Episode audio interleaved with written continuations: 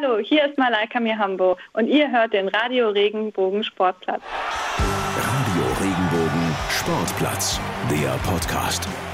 Moin Moin und hallo, es ist wieder Freitag, achte Ausgabe vom Radio Regenbogen Sportplatz. Mein Name ist Markus Schulze und bei mir wie immer Francesco Romano. Buongiorno. Francesco, wir können heute gar nicht so viel quatschen, denn wir sind wieder pickepacke voll und sowas von prominent besetzt heute. Sowas hatten wir bisher noch nicht. Welttorhüter Oliver Kahn, der DFB-Präsident Fritz Keller und Weitspringerin Malaika Mihambo. Geil. Wahnsinn. Ja, und wie immer noch der Hinweis, wenn ihr uns gerne folgen wollt, Social Media oder sonst wo, gerne Instagram. Was haben wir da? RR Sportplatz. Facebook. Radio Regenbogen Sportplatz. Und hören könnt ihr uns wo? Auf Spotify, auf iTunes, auf YouTube, auf regenbogen.de, auf regenbogen2.de. Und das war's. Und das war's. Ja, und jetzt schießen wir los mit den Highlights. Folge Nummer 8. Prominent besetzt. Wir sprechen zusammen mit Weitspringerin Malaika Mihambo von der EG Kurpfalz über die Leichtathletik-WM. Die startet heute in Doha und Mihambo geht als Favoritin auf Gold ins Turnier. Ich habe äh, neun Wettkämpfe gemacht, habe jeden gewonnen und hatte meistens so plus minus 20 Zentimeter Mhm. Vorsprung. Und das ist im Weitsprung schon einiges. Ja. Und ähm, von daher steht mir das auch zu, aber ich versuche das jetzt auch nicht als Druck aufzufassen, sondern einfach, ich sehe es als Ansporn, um dieser Rolle auch gerecht zu werden. Dann haben wir auch den Titan bei uns in der Sendung, Oliver Kahn zum 125-jährigen Jubiläum des Karlsruher SC. Er spricht über Mentalität. Wo habe ich denn auch diese Mentalität entwickelt? Und ich habe ja gesagt, Mentalität ist ja etwas, was man wecken muss. Mentalität ist auch etwas, was man vermitteln muss und was man, wenn man es will, was man auch lernen kann. Und mein erster Trainer war Bini Schäfer und der war eben ein frecher Hund.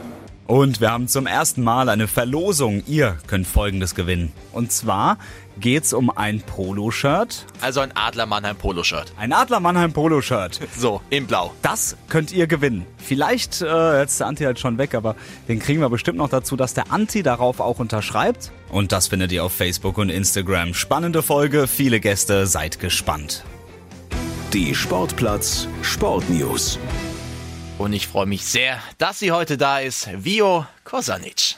Ja, Fritz Keller heißt der neue Präsident des DFB. Das wurde heute beschlossen. Damit übernimmt der bisherige Präsident des SC Freiburg die Nachfolge von Reinhard Grindel, der ja nach der Uraffäre zurückgetreten war. Jürgen Klopp ist der FIFA-Welttrainer 2019. Klopp, der aus dem Schwarzwald kommt, krönt damit eine herausragende Saison mit dem FC Liverpool. Zweiter Platz in der Premier League und natürlich den Champions League-Titel kann sich Klopp auf die Fahne schreiben. Weltfußballer ist übrigens zur Verwunderung vieler der Argentinier Lionel Messi geworden. Sollen die Fußballtore jetzt größer werden? Ja, wenn es nach Ex-Leipzig-Trainer Ralf Rangnick geht, dann ja. Das sagt er schmunzelnd in einem Kicker-Interview. Der Mensch sei ja schließlich in den letzten 100 Jahren 10 bis 15 Zentimeter größer geworden. Fraglich, ob man deswegen weltweit Millionen Fußballtore austauschen sollte. Ist doch eigentlich schön, wenn die jetzt so ein bisschen mehr ausgefüllt sind. Ja, und der deutsche Eishockeymeister ist nicht wie gewünscht in die neue DEL-Saison gestartet. Zwei Auswärtssiege und zwei Heimniederlagen stehen auf dem Konto der Adler Mannheim, darunter auch die 2 zu 7 Schlappe gegen den Vizemeister Red Bull München. Am Sonntag spielen die Adler dann beim ERC Ingolstadt. Vielen Dank. Ja, und dann haben wir direkt im Studio Anti Soramis, unser Adler-Reporter, Adler-Legende bei Radio Regenbogen, Regenbogen 2 und im Radio Regenbogen Sportplatz. Hi, Anti. Hallo? Hi.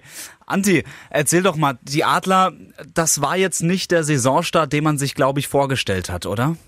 Jein. Also man wollte natürlich deutlich mehr, klar. Also zwei Auswärtssiege, zwei Heimniederlagen, das ist natürlich jetzt nicht so toll, wie du sagst. Aber auf der anderen Seite, es klingt jetzt wie eine Floskel, aber es ist tatsächlich für einen Meister ein bisschen schwer, in eine Saison reinzukommen. Da gibt es ein paar Veränderungen in der Mannschaft. Man hat eine gute Vorbereitung gespielt, eine gute Champions League gespielt. Und dann geht es jetzt in der DEL wieder jetzt regelmäßig um Punkte. Freitag, Sonntag, dann mal wieder ein Dienstag und so weiter. Und ich glaube, da den Rhythmus zu finden, da auch, sagen wir mal, die Spielintensität zu finden, das dauert noch ein bisschen. Und du hast gesagt, es war der Heimauftakt und auch das zweite Heimspiel, das war nicht besonders, ja, vom Ergebnis auf jeden Fall. 2 zu 7 gegen ähm, den Vizemeister, gegen München, das hat besonders wehgetan, oder? auch jein.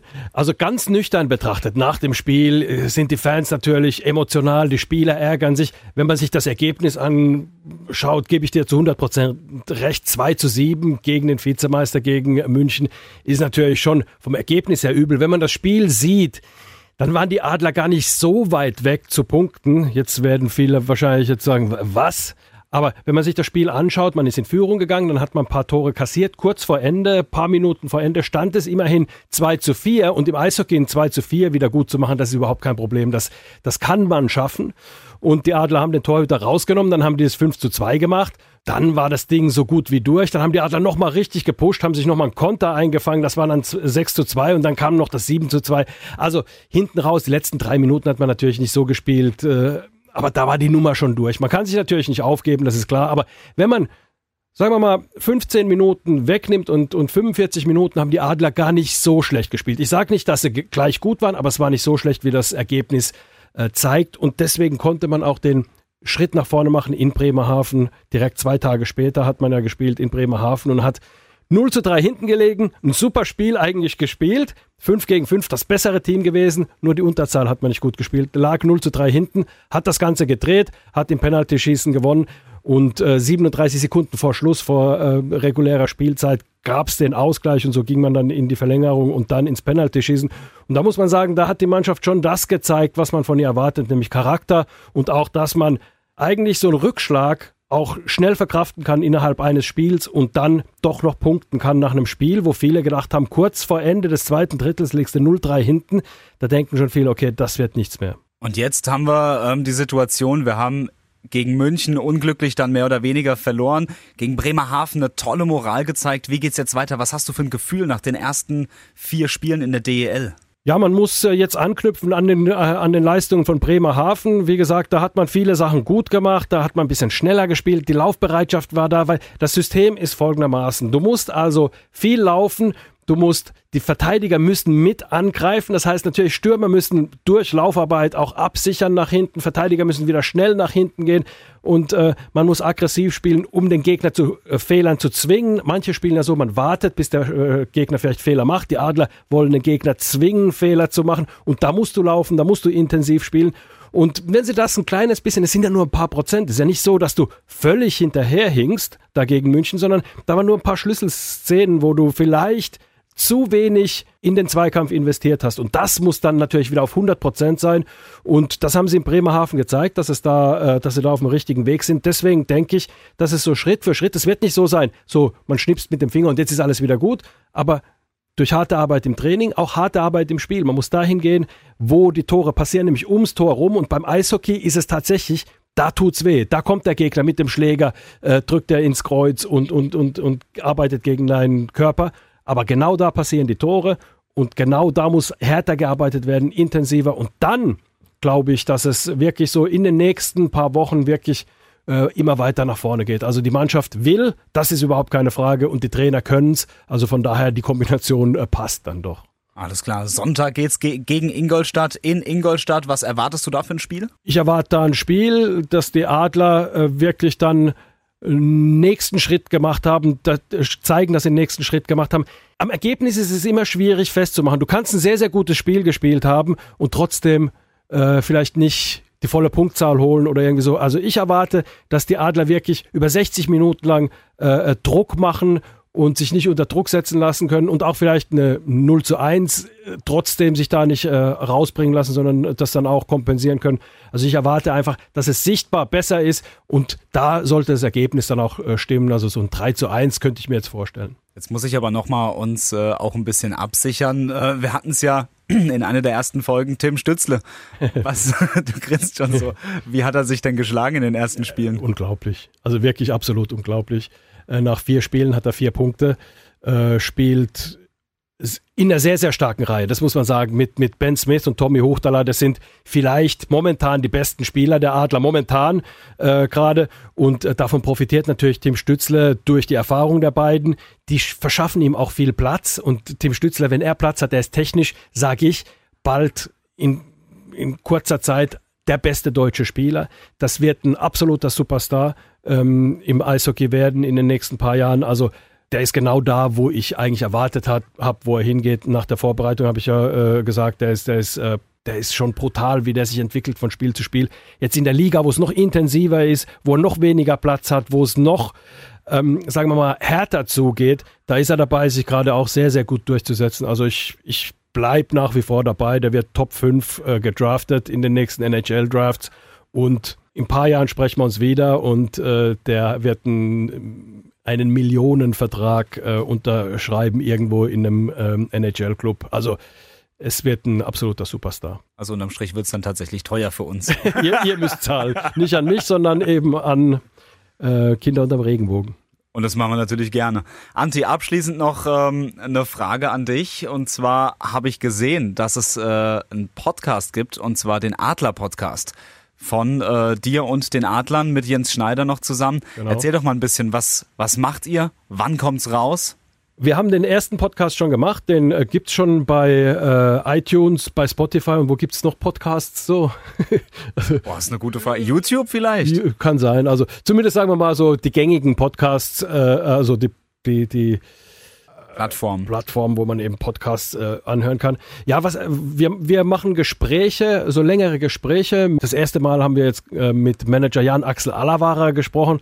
Ähm, ganz interessanter Mensch, äh, Jan Axel Alavara, der ist ja Manager geworden äh, von den Adlern und ist gleich Meister geworden, hat eine super Mannschaft zusammengestellt. Äh, es ist ein unglaublich akribischer, harter Arbeiter, der sich viele, viele Sp äh, Spiele im Jahr anschaut. Er hat verraten, wie viele Spiele er sich anschaut, was er bei einem Spieler sehen will. Auch ein bisschen privat erzählt. Er ist ja Schwede, hat eine finnische Mutter, spricht Schwedisch, spricht Finnisch, Finnisch und Schwedisch. Nur so als kleine Sprachexkursion haben ja als Sprachen gar nichts miteinander zu tun tun. Es ist so wie Deutsch und Chinesisch.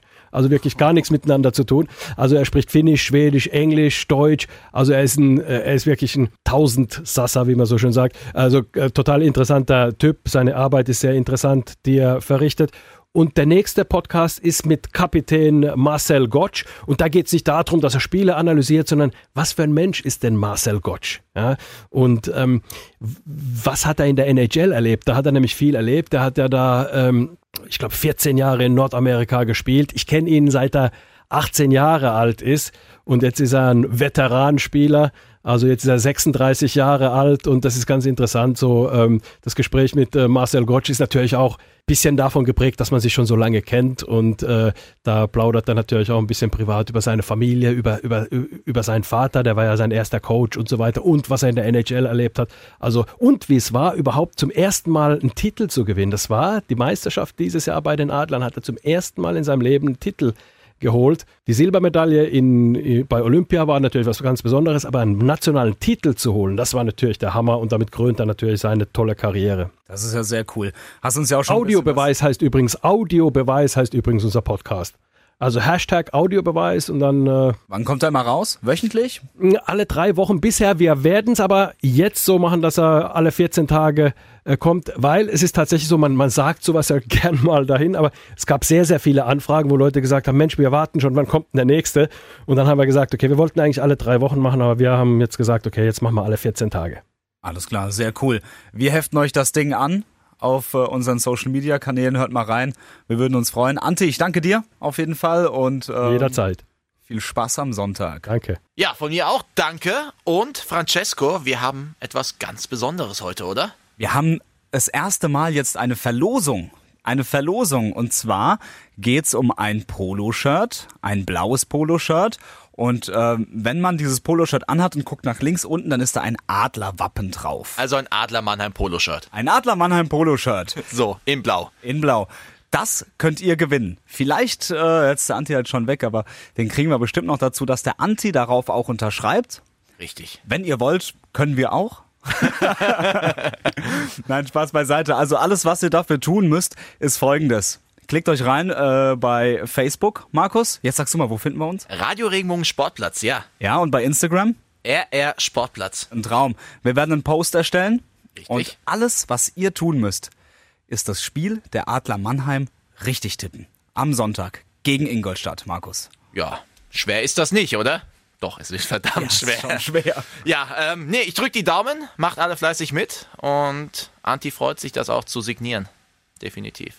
Denke ich doch auch. Und sollte es tatsächlich so weit kommen, dass mehrere Menschen ähm, das Spiel richtig tippen, dann ähm, gibt es eine faire Verlosung aus dem Lostopf, aka Suppenschüssel.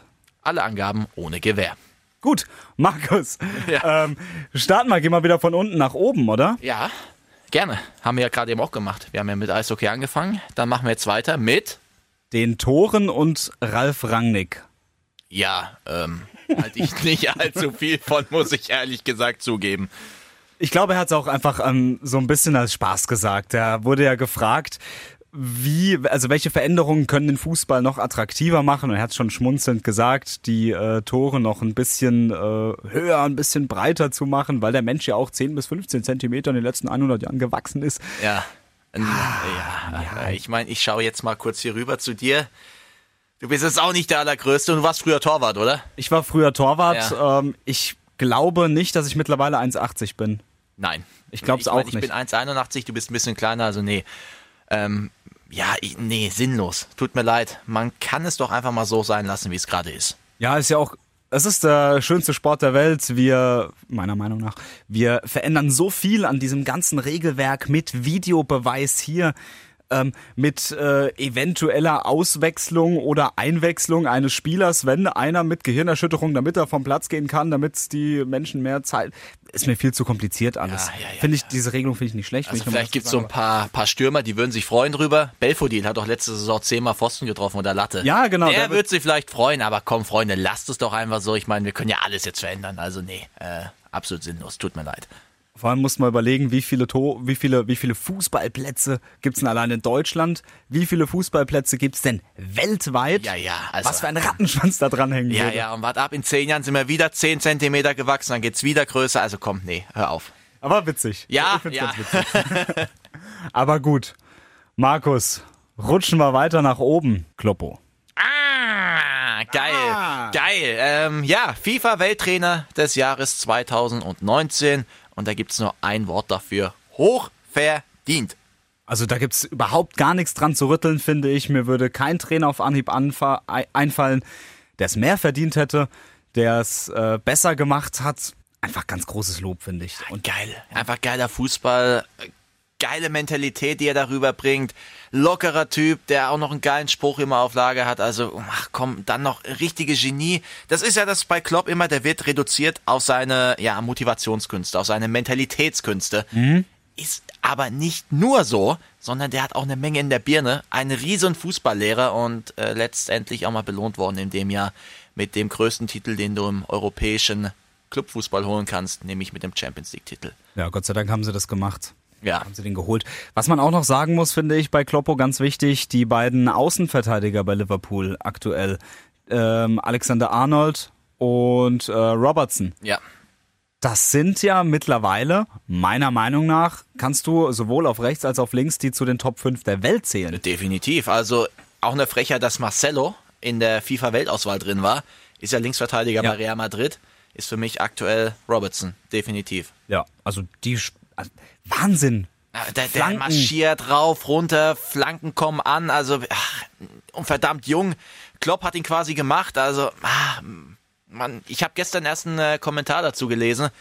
Ein Fan konnte nicht glauben, dass sie von Alberto Moreno, das war quasi sein Vorgänger, jetzt zu Robertson gekommen sind. Also das ist wirklich wie Tag und Nacht. Und das ist auch eben ein Werk von Jürgen Klopp. Definitiv. Man muss sich auch mal vorstellen, dass äh, ein Kerl, ich weiß nicht genau, wie alt er ist, ich glaube, er ist unter 20 sogar, der schießt ja jegliche Standards dort. Alle Eckbälle schießt Trent Alexander Arnold. Ja. Hat damals gegen Hoffenheim getroffen. Wahnsinn eigentlich. Ja. Ne? Also dem seine Formkurve, die steigt ja immer noch. Das ist krass. Also ich finde, der ist äh, eines der größten Talente aktuell im Weltfußball. Genau wie sein Gegenpart Robertson. Super, Absolut. super Spieler. Und die hat er Absolut. geformt, die hat der Klopp geformt. Aber nicht nur das, mein Gott. Bobby Firmino. Ex-Hoffenheim-Spieler. Ich finde, er, also das ist schon, das war fast schon ein fertiger Spieler, ne? als Liverpool gekommen ist. Die Hoffenheimer, die haben den geschliffen. Ich mein- Diamanten. Ne? Liverpool war tot. War tot, bevor Ja, ja. Jürgen Klopp da war. Das war Tristesse pur. Absolut Mittelfeldmannschaft. Graue Maus. Na, vielleicht nicht ganz, aber hat eher gelebt von der Vergangenheit. Und dann ist Jürgen Klopp dahin gegangen. Einmal Halligalli, hat wirklich diesen kompletten Verein rundum erneuert, hat ein bisschen Leben eingehaucht. Nicht nur hier auf dem Fußballplatz, sondern auch ganz viel im Umfeld und das macht sich jetzt bezahlt und das ist einfach geil, wirklich diese Entwicklung anzuschauen. Bin gespannt, wohin das Ganze noch führt. Finde ich auch Wahnsinn. Und ähm, Markus, du hast, du hast was rausgekramt, du hast was gefunden. Ja, gell? ich meine, so einen Mann muss man auch huldigen und ich habe es ja vorhin schon gesagt, der Mann, der haut Sprüche raus und der Spruch ist, glaube ich, 2011, 2012 entstanden bei der Meisterschaftsfeier von Borussia Dortmund damals noch und äh, ja, ist quasi auch ja so ein kleines Motto von seiner Karriere jetzt. Er hat quasi alles so richtig vorausgeschaut. Er hat gesagt, warte mal, lass es abspielen, komm. Das ist das Warmach-Programm. Wir kommen gleich vorbei und dann geht richtig die Post ab. ja, erst das Warmer-Programm in Dortmund und in Liverpool geht die Post so richtig ab. Also ähm, absolut geil. Versprechen gehalten. Ja. Wunderbar. Markus Divio hat noch was weiteres vorgelesen, zwar ähm, was die FIFA Fußball Fußballerwahl. Ja. Lionel Messi. Ich habe am Montagabend, als ich ähm, das Hoffenheim-Spiel gesehen habe, habe ich auf mein Handy geguckt, habe die Kicker-Push bekommen und habe so ein bisschen so, hä? fand ich komisch. Okay. Lionel Messi, ja, Messi, Ronaldo, ja, die stehen relativ, die, die stehen ganz weit oben, Punkt. Ähm, ich finde aber, dass es in diesem Jahr jemand anderes verdient hätte. Und der spielt auch beim FC Liverpool. Du meinst jetzt Virgil van Dijk? Ja, safe. Ja, äh, der hat's definitiv verdient, aber man muss bei Lionel Messi immer aufpassen. Der macht so viel außergewöhnliche Sachen, dass das Außergewöhnliche bei ihm inzwischen schon normal ist. Und deswegen fällt das gar nicht so auf. Bei Van Dijk, der ist jetzt relativ frisch da unter diesen Top 3, Top 4 Spielern, denkt jeder, geil, richtig mega gemacht, äh, Riesenkicker, der muss es werden in dem Jahr. Bei Lionel Messi ist es eben so, der ist die letzten 10 bis 15 Jahre permanent da oben mitvertreten. Und da muss ich sagen, da muss man echt aufpassen, dass man wirklich dieses Außergewöhnliche bei ihm auch außergewöhnlich bewertet. Ja, das stimmt schon. Du, ich finde das gut, dass du das von einer anderen Position siehst, weil ich äh, muss sagen, ich glaube, das letzte Mal, dass ein Verteidiger diesen Weltfußball gewonnen hat, Ja. das war Fabio Cannavaro, nachdem er mit Italien äh, die WM 2006 gewonnen hat. Ah, Das tut weh. Das tut weh. Schön, dass ich es nochmal platzieren kann hier Ja. im Podcast. Wollen wir weitermachen? Wir können gerne weitermachen. Nein, aber äh, um äh, das Ganze abzurunden, Van Dijk hat es natürlich auch verdient oder hätte es verdient gehabt, aber ich sehe da jetzt äh, nicht so viel dagegen, dass Lionel Messi diesen Titel auch nicht verdient hätte. Von daher, ich hätte mich bei beiden nicht beschwert. Nein. Alles klar. Das war doch ein schönes, äh, ein schönes Schlusswort für diese Meldung. Und ähm, Markus, Ja. wir haben einen neuen DFB-Präsidenten. Richtig, herzlichen Glückwunsch, Fritz Keller. Und das Beste er kommt hier aus unserer Region, Francesco. Toll. Winzer des Jahres 2019. Okay, das ist, das ist Also eigentlich wenn das Wichtigste. reicht, um DFB-Präsident zu werden, dann äh, kann ich mir auch noch Mühe geben. Nein, ich, ich glaube, Fritz Keller ist einfach ein, ein grundsympathischer Kerl. Als ich, ich habe den ähm, dem letzt auch mal tatsächlich persönlich kennenlernen dürfen. Mhm. Okay, was heißt kennenlernen dürfen? Ähm, wir sind aneinander vorbeigelaufen. In ich habe ihm Hoffenheim. zugenickt und er hat auch kurz seine Augen geschlossen. Sein Kopf ging ein Stückchen nach unten, dann wieder nach oben. Sekundenschlaf. Ich wurde wahrgenommen. Nee, ich wurde wahrgenommen. Okay. Nee, ähm, sehr sympathischer Kerl. Ja. Ähm, nachdem äh, das Spiel Hoffenheim-Freiburg zu Ende war, ist er auch durch die Mixed Zone unten gelaufen. Ähm, aber ganz locker. Ganz cool. Die vorbei, genickt. Ich auch genickt. Okay, ich habe zuerst genickt. Ja. Und ähm, ja, sehr sympathisch. Also ein Präsident, der nahbar ist, der volksnah ist. Definitiv. Und dafür steht er ja auch. Ja. Er steht ja auch für, für Nahbarkeit, hat er auch gesagt, und auch für Ehrlichkeit. Ja. Das ist ganz wichtig. Und Transparenz. Ähm, stimmt. Richtig. Übrigens nochmal fettes Dankeschön an Arne Becker, weil er hat es möglich gemacht, dass äh, Fritz Keller heute bei uns in der Sendung vertreten ist. Richtig. Wollen wir mal ein Tönchen abspielen? Zum Thema Ehrlichkeit, sehr gerne. Ehrlichkeit, Transparenz und einfach auch äh, Respekt äh, vor den Menschen, die da handeln. Ich muss ehrlich gestehen, ich habe sehr lange und viele la- schlaflose Nächte gehabt, aber wenn so viele Menschen eben da sind, die sagen, okay, Fritz, du machst das, dann mache ich das und gib mein Bestes. Es ist natürlich auch ganz wichtig, finde ich jetzt, Transparenz und Ehrlichkeit, gerade jetzt auch, wenn man sieht, was, was dem Letzter so passiert ist Ja. ähm, mit Reinhard Grindel. Herr Grindel, die Uhr, mein lieber Mann. Teure Uhr war Das das. war eine teure Uhr, Ja. bestimmt auch eine sehr schöne Uhr. Ich habe Ähm, sie nie gesehen, muss ich sagen. Die Ja. Uhr. Ich würde es eigentlich mal gern sehen. Was haben wir gesagt? 11.000 Euro war das Ding wert. Knapp ne? über 11.000, ja. Nee, es ist wichtig. Wichtig, dass Absolut. du transparent bist und einfach, einfach ehrlich bist. Das sind ganz, ganz große Dinger, die du. Das sind zwei Schilder, die du dir oben ähm, an dein Büro dranheften musst, äh, um da immer wieder drauf zu gucken. Aber ich glaube, Fritz Keller braucht es nicht, weil er diese Werte verinnerlicht. Ja, definitiv. Stimme ich voll und ganz zu.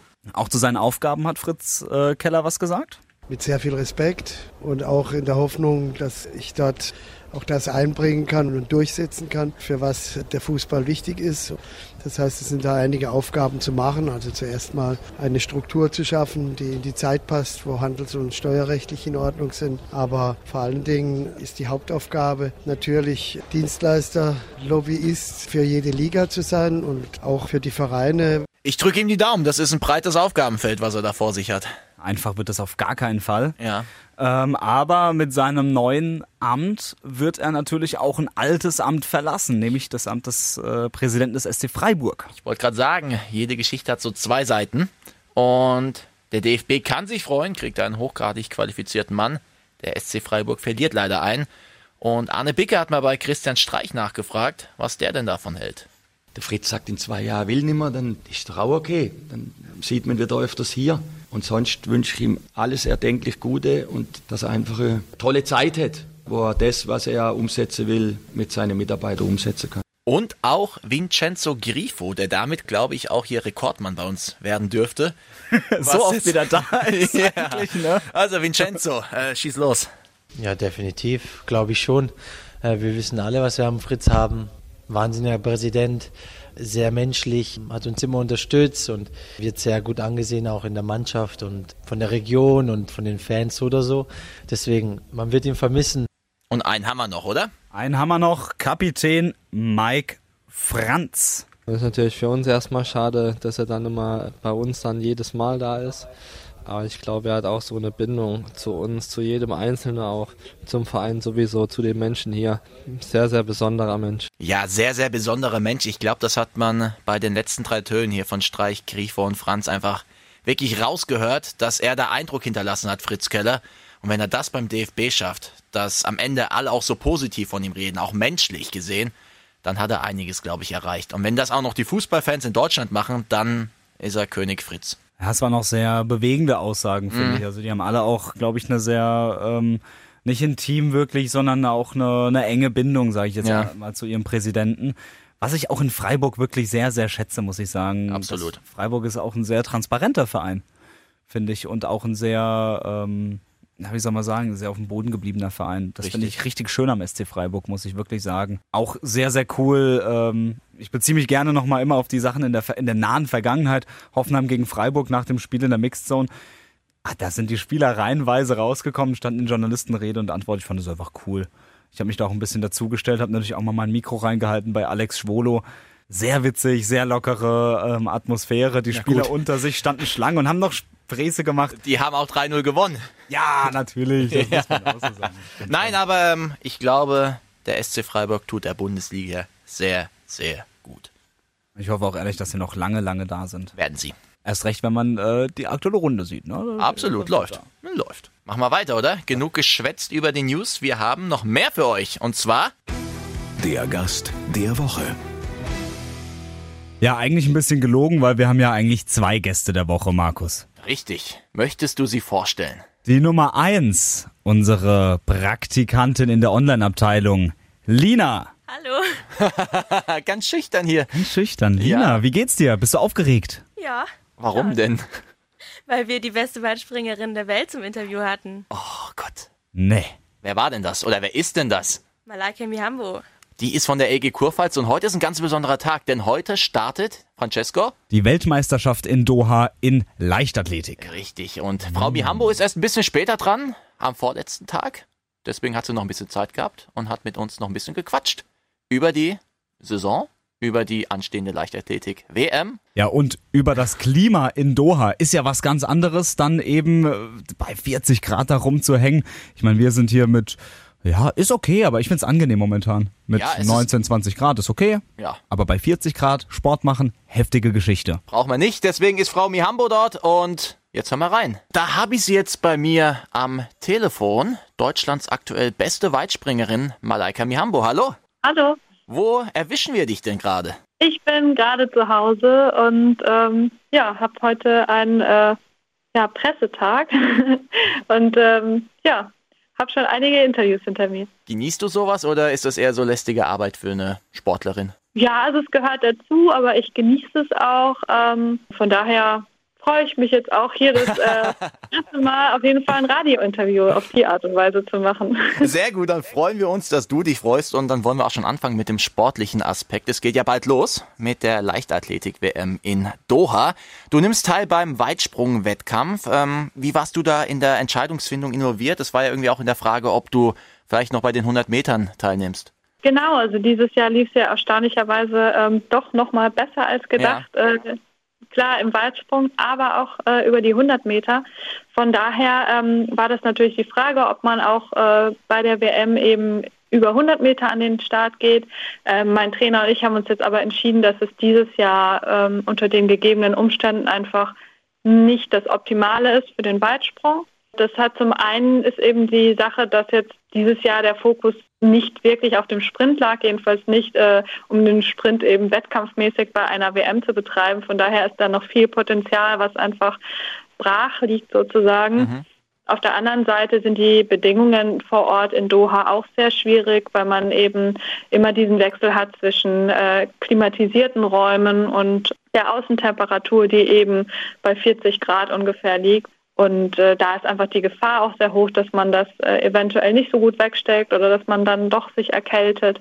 Und äh, um den Weitsprung einfach nicht zu gefährden, da man sich jetzt auch nicht optimal auf den Sprint vorbereitet hat, haben wir dann gesagt, gut, dieses Jahr ähm, leider kein Sprint international, aber es ist auf jeden Fall eine Option für kommende Jahre. Ich wollte gerade fragen, das heißt, zukünftig könnten wir dich auch mal auf der 100-Meter-Bahn wieder des Öfteren sehen. Ja, definitiv. Also es wäre äh, auch mal äh, auch ein Traum von mir, jetzt äh, nicht nur im Weitsprung an den Start zu gehen, international, sondern eben auch über den Sprint mal oder auch gerne in der Staffel. Das sind ja jetzt zwei Disziplinen, äh, die du in dem Jahr absolviert hast. Wie sieht da das Training aus? Worauf lag der Fokus und ähm, wie kann man das Ganze auch kombinieren? Also für den Weitsprung ist natürlich äh, Geschwindigkeit das A und O. Also Je hm. schneller man ist, ähm, desto weiter kann man springen. Und von daher ist es für jede Weitspringerin wichtig, schnell zu sein. Ich bin generell eher eine schnelle äh, Springerin als eine kräftige. Von daher äh, muss ich einfach noch mehr schauen, dass ich über meine Geschwindigkeit komme. Von daher steht Sprint immer im Programm. Dieses Jahr haben wir auch noch mal ein bisschen vermehrt auch Sprint gemacht und auch mit neuen Methoden, also zum Beispiel auch an einer ähm, Zugmaschine, die mhm. man dann einstellen kann. Da kann man dann exakt die Geschwindigkeit einstellen und die kann einen ziehen zum Beispiel. Ähm, und dann kann man auch äh, über seine normale Geschwindigkeit hinaus sozusagen sprinten. Sowas ist auf jeden Fall mit integriert und das ist super für den Weitsprung, aber eben auch für den Sprint. Und dann ist das immer das Schöne, wenn man Trainingsmethoden einsetzen kann, die sowohl für das eine optimal sind als auch für das andere. Was sicherlich auch sehr, sehr wichtig ist, ist ja quasi mentale Stärke. Ich schaue ja Leichtathletik sehr, sehr gerne, einfach weil es mal was anderes ist als Fußball oder andere Ballsportarten. Und ja. dann schaue ich mir gerne den Weitsprung an und denke mir dann immer, hm, zwei Fehlversuche direkt zu Beginn. Was geht dann in einer Weitspringerin oder in einem Weitspringer vor? Also was spielt sich da so im Kopf ab? Nimm mich mal mit in deine Gedankenwelt, wenn du jetzt direkt mit zwei Fehlversuchen startest. Ich glaube, das ist relativ suboptimal, oder? Ja, definitiv. Also ich denke, es hat immer unterschiedliche Gründe, äh, warum das äh, passiert. Bei mir war es an dem Tag so, ich wollte einfach zu viel und das schon in den ersten zwei Versuchen es ist immer schön, wenn man will, aber manchmal ist es dann doch äh, zu viel des Guten und von daher meinte dann auch mein Trainer und ich habe das natürlich dann auch gemacht, muss man sich selbst auch wieder zurücknehmen und einfach einen Sicherheitssprung machen. Der war dann äh, eben bei 6,76 Meter, also auch schon super und hätte auch schon zum Gewinnen gereicht, war auch eine super Weit und von daher sehe ich das einfach, jeden Wettkampf ist eine Chance, sich zu verbessern, also auf mentaler Ebene und auch einfach so zu spielen, also zu schauen, wie sind die Umstände an dem Tag und was kann ich draus machen. An dem Tag wollte ich zu viel, musste mich dann bremsen, und habe es dann aber doch im letzten geschafft, wieder Vollgas zu geben und ungehindert einfach ans Brett zu rennen und nochmal ja, Bestleistung zu springen. Also von daher war das ein super starker Wettkampf. Malaika, du hattest auch mal gesagt, eine Wanderung durch Indien, Meditation, Yoga, das sind so Sachen, äh, damit trainierst du auch. Wie kann man denn sowas auf den Sport übertragen, beziehungsweise was kann man da mitnehmen? Also ich denke, gerade das Alleinereisen ähm, lädt jeden dazu ein, über sich selbst hinauszuwachsen und ähm, das hilft einem beim Sport ungemein. Auch das ähm, ja, Meditieren hilft mir, mich zu fokussieren, Klarheit zu bringen in dem Moment der Meditation, aber es lädt auch eben dazu ein, das auf sein ganzes Leben zu übertragen, sich selbst öfter zu hinterfragen, zu schauen, was motiviert mich, was sind meine Motive, ähm, welches Selbstbild habe ich, passt es zu der Rolle, die ich einnehmen möchte oder nicht und dann eben auch den Mut zu haben, Dinge zu verändern und diese Kraft zu haben, hinzuschauen, auch wenn es mal vielleicht wehtut oder so. Und das eben positiv umzusetzen, um sich zu verändern, sich zu verbessern. Ich will mich nicht nur sozusagen körperlich verbessern, sondern eben auch mental und auch als Mensch. Hast du da auch eine Lieblings-Yoga-Übung, die du ähm, besonders gerne machst, um äh, dich zu fokussieren oder auch um zu trainieren? Yoga, muss ich ehrlich sagen, mache ich sehr wenig. Ähm, mache ich eher so zum Dehnen. Von daher ist es jetzt nichts, was mich persönlich besonders weiterbringt. Aber ich sage einfach mal, tägliches Meditieren ist einfach super. Also und wenn es nur fünf Minuten sind, wenn man an dem Tag mal nicht mehr hinkriegt, fünf Minuten sind besser als gar nichts. Jetzt beginnen ja auch die letzten Wochen bis zu den Leichtathletik-Weltmeisterschaften in Doha. Und du hast gesagt, ich hoffe, dass ich bis Doha noch besser werden kann. Bist du noch besser geworden oder wie viel Potenzial besteht da noch? Klar, wir haben trainiert. Ähm, ich habe noch ein paar neue Anstöße bekommen durch das Training. Und wir haben ja auch die letzten, also mein Trainer und ich haben die letzten beiden Wettkämpfe auch dazu genutzt, um zu trainieren. Das heißt, ich habe auch gar nicht voll äh, meine Sprunganzahl gehabt, sondern es war alles drauf gesetzt, dass man in den ersten Versuchen sich äh, ja, sicher platziert äh, und keine ungültigen erlaubt. Ja, das ist mir dann auch geglückt bei den Wettkämpfen. Und beim letzten Wettkampf war ja dann der Sicherheitssprung äh, auf 6,97 Meter. Also von daher ja, bin ich sehr zuversichtlich und weiß auch, dass ich da ähm, auch teilweise noch 20 Zentimeter am Brett hatte, weil es ja wie gesagt ein Sicherheitssprung war und die habe ich noch oben drauf. Das heißt, mein Leistungsvermögen ist schon noch mal ein bisschen gewachsen. Aber die Kunst ist immer beim Weitsprung, das ans Brett zu bringen, weil es nützt dir nichts, wenn du ja körperlich gut drauf bist, aber dann eben viel zu weit vom Brett abspringst und dann äh, ja, einfach Zentimeter verschenkst. Wie äh, würdest du jetzt mal deinen aktuellen Leistungsstand bewerten, so in Hinblick auf Doha? Was ist da drin? Was erwartest du auch von dir? Ähm, was drin ist, ähm, das, was ich auf jeden Fall gezeigt habe, mit ein bisschen Glück auch mehr. Also ich meine, die Temperaturen sollen schon mal besser sein als beim letzten Wettkampf. Da waren es mhm. nur 18 Grad. Ähm, klar sind die Bedingungen anders und da muss man auch mal schauen, wie das Ganze so ist mit diesem klimatisierten Stadion. Also das ist für mich auch neu. Aber ich bin auf jeden Fall sehr zuversichtlich, freue mich einfach auf den Wettkampf und ich denke, mit dieser Vorfreude auf den Wettkampf kann man dann auch äh, sehr gut springen. Dann bin ich selbst mal gespannt, wo es hingeht und bin auch hoffentlich sehr weit. Sehr weit. genau, dass ich, äh, wenn ich mal mit dem Fliegen anfange, am besten gar nicht mehr aufhöre. Ne? das wäre sensationell. Ähm, apropos Fliegen, die Saison bist du sehr gut geflogen. Neun Saisonsiege in neun Wettkämpfen in der Diamond League. Warum läuft's denn so gut? Woher kommt dieser Durchbruch oder diese Leistungsexplosion? Körperlich konnte ich jetzt einfach mal durchtrainieren und das zahlt sich einfach aus. Ich hatte zwei Verletzungsjahre, 2016 und 2017. Da baut man einfach ein Defizit auf und jetzt konnte ich zwei Jahre lang durchtrainieren zum Glück und könnte da jetzt einiges wieder abbauen. Dann natürlich auch noch die mentale Seite, einfach die ganzen Aspekte, an denen ich versuche zu arbeiten, um eben besser zu werden auf allen Ebenen. Und ich denke, das zusammen in Kombination führt einfach dazu, dass man das Leistungspotenzial, was man hat, auch abrufen kann. Und das alles hat ja auch dazu geführt, dass du jetzt als WM-Favoritin gehandelt wirst. Überall, wohin man schaut, überall, wo man recherchiert, sieht man, Malaika Mihambo ist absolute Favoritin. Wie siehst du das? Nervt dich das auch ein bisschen, wenn dann überall steht, ja, eigentlich muss sie ja gewinnen?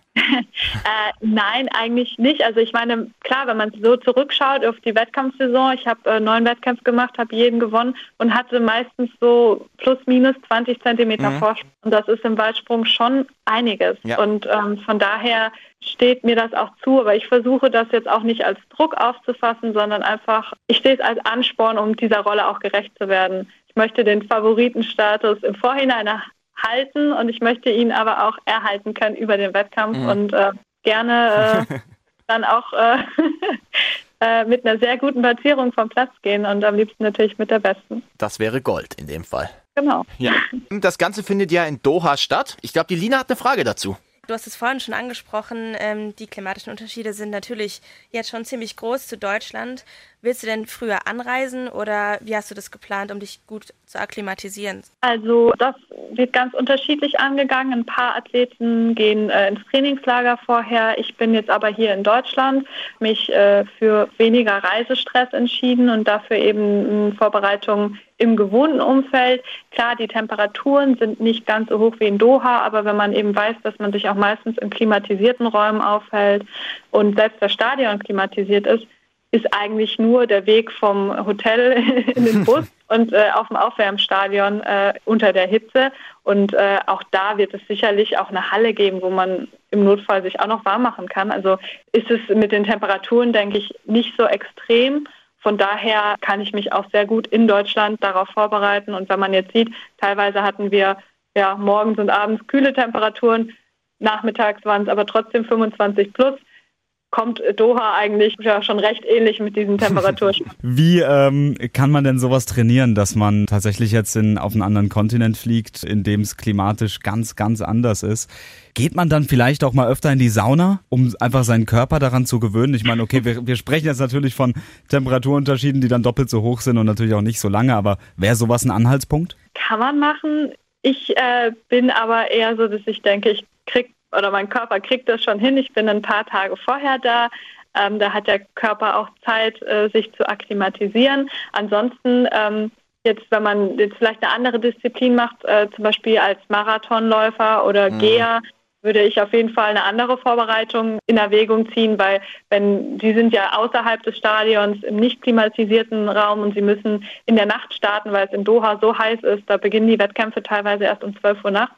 Und äh, da muss man auch seinen ganzen Biorhythmus umstellen. Und äh, so intensiv und krass ist das ja bei mir nicht. Von daher lasse ich das jetzt einfach mal auf mich zukommen. Es gilt einfach gesund zu bleiben und immer genügend Kleidung dabei zu haben, im Zwiebellook rumzulaufen. oder dass man halt immer noch irgendwo eine Jacke rausziehen kann, wenn die Klimaanlage doch mal zu hoch eingestellt ist.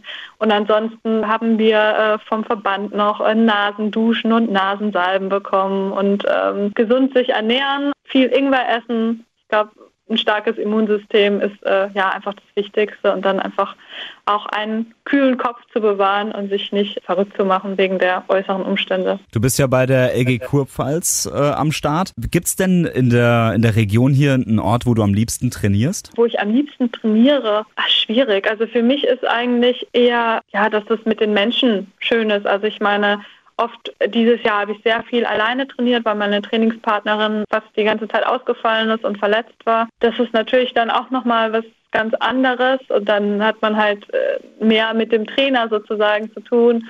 Oder dieses Jahr sind wir auch nach Mannheim gegangen und da war ich in einer anderen Trainingsgruppe. Sowas ist halt immer ähm, auch cool, weil man da einfach neue Erfahrungen macht. Generell mag ich es aber auch einfach mal im Wald zu sein. Aber das ist eigentlich immer nur im Winter oder im Herbst. Und dann kommt halt dazu, dass wir, wenn wir im Wald sind, äh, immer nur Ausdauer machen. Ne? Gehört dazu, aber es ist jetzt auch nicht mein Lieblingstrainingsprogramm. Ich bin Fußballer, ich äh, kann das absolut nachvollziehen. Ausdauer mögen wir, glaube ich, alle nicht.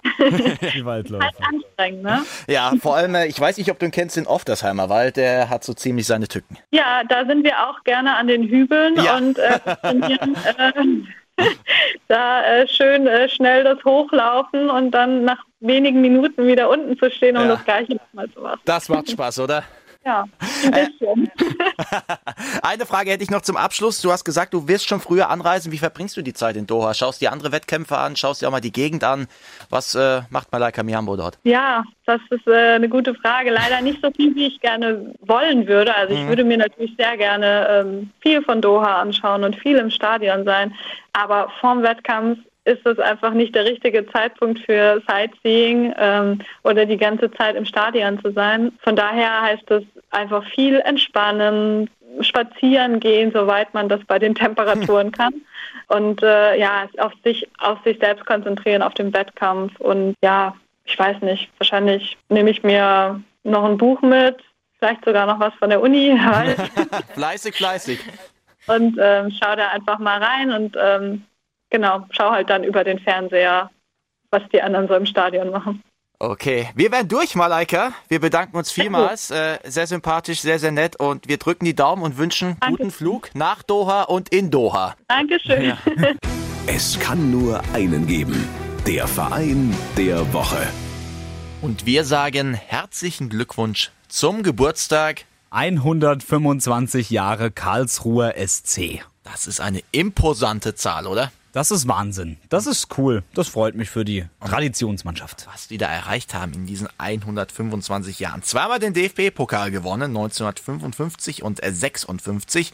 Einmal deutscher Meister geworden, das ist aber schon sehr, sehr lange her, 1909. Und natürlich noch ganz oft die zweite Liga gewonnen. Auch mal in der dritten Liga den Meistertitel geholt. Also wirklich Pokale, Pokale, Pokale. Traditionsverein. Die Vitrine steht voll beim KSC und ähm, ja, was man auch äh, oftmals vergisst, ist, dass der KSC den deutschen Welttorhüter ähm, damals hervorgebracht hat. Ne? Ja, Oliver Kahn. Jeder denkt ja irgendwie an Bayern München oder an die Nationalmannschaft, aber davor gab es auch noch ein Kapitel und das war gar nicht ganz so klein und das hat begonnen beim Karlsruhe SC. Aber das ist schon was Besonderes, weil da sehr, sehr viel äh, Emotion mitschwingt und ich habe es ja auch gesagt, Heimat, das passt ja passt ja auch wie die Faust aufs Auge. Karlsruhe ist ja meine Heimat und Heimat bedeutet ja auch immer Kindheit und Jugend, viele, viele Erinnerungen. Und da hat man schon ein sehr besonderes Verhältnis zu. Und dann auch zu sprechen in der eigenen Heimatstadt ist einfach was ganz anderes, wie das, was man so äh, sonst erlebt. Ja, geiler Typ. Der Titan. das ist ein geiler Typ. Ah, ja, äh, nee, ich könnte ihm ewig zuhören. Und der war ja nicht umsonst da in Karlsruhe. Da gab es ja eine 125 Jahre Feier, eine Geburtstagsfeier, eine Festgala. Und da war er der Festredner, Oliver Kahn. Aber Geil. wer auch sonst? Ja, der Titan. Ich meine, da gab es ja etliche Clublegenden. Ich meine, auch Mehmet Scholl hat da angefangen.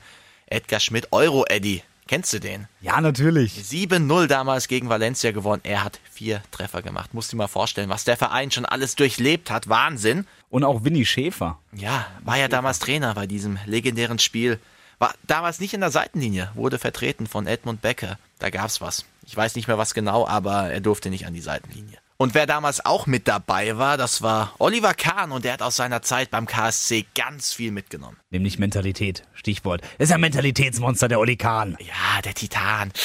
Ah, wenn du an diese Bilder denkst, wie er damals 2001 die Meisterschaft gewonnen hat und da zur Eckballfahne rennt und die da emporstreckt und da einfach rumschreit und danach, da ist das Ding. Ja, also mehr Mentalität, das geht nicht mehr. Und das sagt er zum Stichwort Mentalität. Es gibt schon immer wieder auch Momente, wo ich darauf angesprochen werde, wo komme ich her und wo habe ich denn auch diese Mentalität entwickelt. Und ich habe ja gesagt, Mentalität ist ja etwas, was man wecken muss. Mentalität ist auch etwas, was man vermitteln muss und was man, wenn man es will, was man auch lernen kann. Und mein erster Trainer war Bini Schäfer und der war eben ein frecher Hund. Ein Frecher und da muss er selbst lachen. Ach Gott, ja. Beim KSC aktuell läuft es eigentlich auch ganz ordentlich. Sind ja aufgestiegen aus der dritten Liga, jetzt aktuell auf dem neunten Platz. Zehn Punkte nach sieben Spieltagen ist eine ordentliche Bilanz. Ja, wunderbar. Ja, die glorreichen Zeiten sind erstmal vorbei, aber wer weiß, was in Zukunft noch kommt. Markus, ja. wir haben ähm, eine Premiere. Warum? Wir haben das erste, also unsere Folge, die kommen ja immer am Freitag. Ja. Aber jetzt haben wir das erste Mal, dass wir nicht nur am Freitag senden. Stimmt, es geschieht was im Verlauf der kommenden Woche. Francesco, was genau? Genau, am Dienstag werden wir ein Interview veröffentlichen. Eine, ein ähm, Verein der Woche Spezial. Richtig, so kann man es nennen. Wir haben zu Gast bei uns Nils Hachmann und der ist aktiv bei den Weinheim Longhorns. Das ist ein Footballverein hier in der Region und wir haben sehr viel mit ihm gequatscht und da ging es um tolle Themen, da ging es um den Sportfootball, um die aktuelle Situation in Deutschland. Dann haben wir natürlich auch mal kurz über die NFL gequatscht. Wir haben über die Weinheim Longhorns gequatscht, für wen Football geeignet ist. Auch eine sehr, sehr coole Sache, um was es da geht in dem Sport, was man da mitbringen muss. Und ich muss sagen, das ist eines meiner Lieblingsinterviews, weil ich nach diesem Interview richtig Bock hatte auf eine Runde Football was der Nils da so erzählt hat, da, ich hatte Hühnerpelle am ganzen Körper, besonders da die Situation in der Kabine, wenn er so die letzten Sekunden beschreibt. Aber ja, es war einfach so, boah, ey, ich habe jetzt Bock hier, dieses Ei in die Hand zu nehmen und 50 Yards nach unten zu rennen. Wir können ja mal ganz kurz reinhören, wir haben natürlich was rausgeschnitten. Als Preview. Teaser. Ich bin ein friedliebender Mensch auf dem Feld, muss das aber ein Stück weit in der Kabine bleiben weil man sonst etwas martialisch ausgedrückt, man überlebt da draußen nicht, wenn man nicht den Willen hat, anderen Leuten richtig böse weh zu tun. Ist eine harte Aussage. Ist eine harte Aussage, aber nach dem Interview, ich hab's verstanden. Das passt auch zu diesem ganzen Football-Hype. Es sind ja sehr viele Leute gerade sehr interessiert an, an Football. Und ähm, ich glaube, da ist für jeden was dabei. Absolut. Ähm, da geht es ja viel um diese Gemeinschaft. Und ich glaube, wie du gerade eben gesagt hast, bei dem Interview, da kann jeder zuhören. Das ist nicht nur für Football-Fans, sondern wirklich auch für Sportbegeisterte allgemein. Also da kann man sehr viel rausziehen. Das ist unser Spruch der Woche. Und wir gehen zurück zur Leichtathletik. Heute geht's los. Leichtathletik-WM in Doha, Katar. Wir freuen uns sehr, oder? Ja, definitiv. Ich finde ja, das ist generell, auch als Malaika Mihambo gerade noch ein bisschen darüber erzählt hat, ich freue mich da immer drauf. Das kann man ganz gemütlich auf der Couch gucken. Du guckst ein bisschen zu, entspannst ein bisschen. So eine, das ist so eine WM bei so einer Sport, das sind ja ganz viele Sportarten, aber Richtig. das ruht so in sich. Du kannst es ganz locker gucken. Schaust du dir mal hier 50 Kilometer gehen an. Ja, vor allem da ist auch so ein Wechsel dabei, wenn da so eine Konferenz ist, da auf der einen Seite 50 Kilometer gehen, dann wird wieder zurückgeschaltet ins Stadion, da wird da irgendwas gemacht, das ist einfach geil, du hast immer Action da. Das ist nicht wie bei einer Fußball-WM, wo du halt ein Spiel hast, dann wartest du aufs nächste Spiel, aufs nächste Spiel und ist ja quasi immer das Gleiche. Aber Leichtathletik-WM ist ja Potpourri hier an Sportarten, das ist richtig geil, ich habe da richtig Bock drauf heute. Ein bunter Blumenstrauß aus Sportarten. Aus schönen, spannenden Sportarten. Wunderbar. Und einer, der wahrscheinlich auch Bock drauf hat, aber eher weniger auf den Zeitpunkt, weil es ja relativ spät, Oktober, ist Johannes Vetter. Das ist ein Sperrwerfer von der LG Offenburg, auch Weltmeister geworden, 2017 in London. Damals in London hat die Weltmeisterschaft stattgefunden im August. Das war vom 4. bis zum 13. Jetzt in Doha geht es ja heute erst los. Das heißt mitten im Oktober. Und da hat sich der Herr Vetter ein bisschen aufgeregt darüber. Francesco, darf ich zitieren? Ich bitte darum. Im Oktober liegt jeder Athlet normalerweise am Strand und schlürft gemütlich sein Bier. ja. Kannst du das nachvollziehen? Diese Wut. Das kann ich definitiv nachvollziehen und ich finde es eine, eine sehr, sehr coole Aussage, dass man Ja. auch tatsächlich, dass man auch als Sportler zugibt, man liegt am Strand und trinkt Bier. Ist ja nicht erfrischend ehrlich. ne? Ja. Nö. Passiert nicht so oft, dass das, dass das Sportler von sich geben und ich kann ihn vollkommen nachvollziehen, dass er sich da so ein bisschen gestört fühlt. Ja, dem füge ich jetzt einfach nichts mehr hinzu. Ähm, aber er kann sich ja sein Bierchen da verdienen. Wenn er nochmal Gold holt hier bei der Weltmeisterschaft, dann wird er sich wahrscheinlich eins gönnen. Oder zwei. Und das darf er auch. Selbstverständlich. Achtung! Auf die Plätze, fertig, los! Das große Radio Regenbogen Sportplatz Sportwochenende. Und es ist eine Menge los am Wochenende. Zum Beispiel. Zum Beispiel Fußball, Bundesliga. Fangen wir wieder an mit König Fußball. Jawohl. König Fußball. Sehr gerne. Erste Liga, zweite Liga. Ähm, wo hättest du es gern? Erste. Erste. TSG Hoffenheim.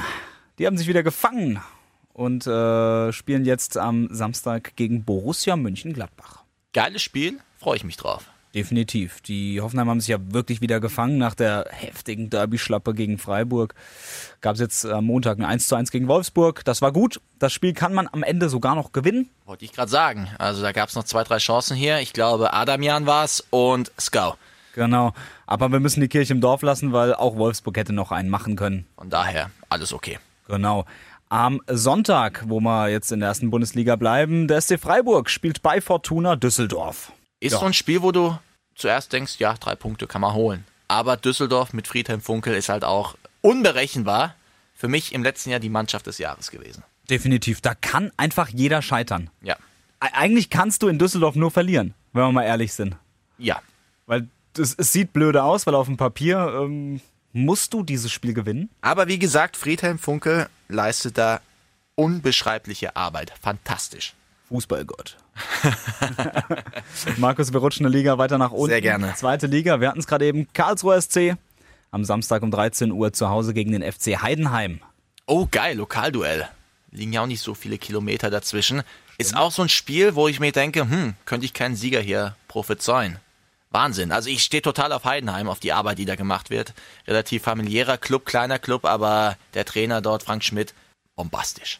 Und die stehen ja auch schon wieder in der Tabelle sehr gut da. Vierter Platz aktuell. Richtig, der KSC auf 9, von daher schauen wir mal. Und dann rutscht man in der Tabelle ein Stück nach unten. Oh ja. Von der 4 auf die 5. Der SV Sandhausen spielt am Sonntag beim FC St. Pauli. Sandhausen auch für mich, ja, auch eine Überraschungsmannschaft. Sag ich ganz ehrlich. Also wer nach, äh, wie viele Spieltage waren es jetzt? Ich habe Sieben. sieben. sieben, da so weit oben steht. Das kann kein purer Zufall sein. Äh, jetzt schauen wir mal, ob sie sich das auch verdienen und ob sie sich auch weiter da oben halten können. Ja, ich würde es denen wünschen. Absolut. Noch eine Liga weiter runter. Wir bleiben beim Fußball. Der Waldhof. Der Waldhof. Gegen? Hansa Rostock. Ah, geil. Und die haben jetzt schon über 10.000 Tickets verkauft. Das heißt, da ist wieder ordentlich Bambule im Kalbenstadion. Und jetzt auch noch 3-0 gewonnen unter der Woche gegen Uerdingen. Und das waren drei Traumtore. Also Lecco Mio. Wirklich. De Ville, gefühlt Boah. Tor des Jahres. Boah. Ferrati, muy bien. Und dann äh, am Ende noch Marco Schuster, haut ihn auch einfach nochmal in den Knick nach oben. Ja, haben sich gut erholt von der ersten Niederlage seit 29 Spielen. Bitter nur für den SV Waldhof Mannheim, dass sich Kapitän Kevin Konrad jetzt verletzt hat. Das ist Richtig. das, was nicht so cool ist. Ja, und jetzt muss man einfach mal hier summieren. Scholz, Suleimani, Konrad, Korte, das sind schon vier Kracher, die da fehlen. Summa summarum nicht ideal.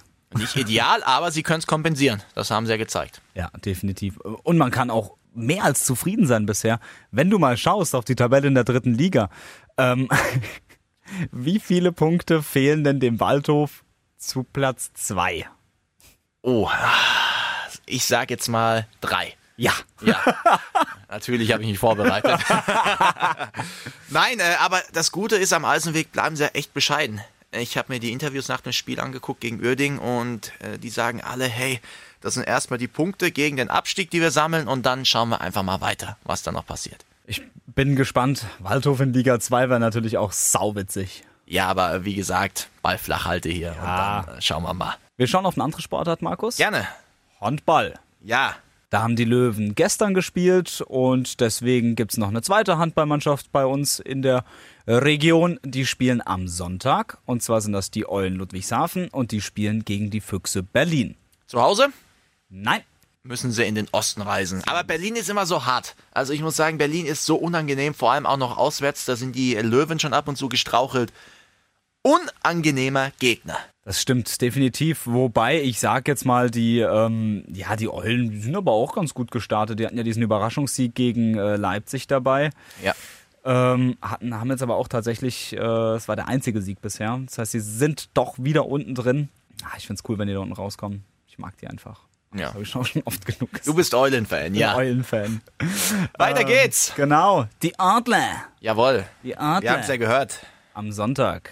Richtig. In Ingolstadt. Und ihr könnt tippen und gewinnen. Nochmal die Erinnerung. Und alles, was ihr dafür tun müsst, ist dieses Spiel Ingolstadt gegen Mannheim richtig zu tippen. Facebook Regenbogen Sportplatz und auf Instagram RR Sportplatz. Genau. Natürlich äh, denkt dran, wir schauen auch auf die Uhrzeit, wann ihr euer Ergebnis postet. Ja. 16 Uhr 29 Deadline. Ja, die Adler gehen ja hoch und runter, hoch und runter. Wird Zeit, dass wir da ein bisschen Konstanz reinkriegen und dann läuft das auch wieder, bin ich mir relativ sicher. Denn wir wollen ja alle, dass äh, die Trophäe weiterhin in Mannheim bleibt. Sehr gerne.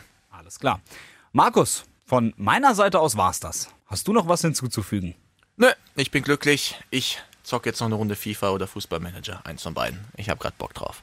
Überragend. So. FIFA mal jetzt auch an. Ich verabschiede mich jetzt damit und wünsche doch ein schönes Wochenende hier, Freunde. Macht es gut. Liken, bewerten, weiterempfehlen. Radio Regenbogen Sportplatz, der Podcast. Wenn dir der Podcast gefallen hat, bewerte ihn bitte auf iTunes und schreib vielleicht einen Kommentar. Das hilft uns sichtbarer zu sein und den Podcast bekannter zu machen. Dankeschön.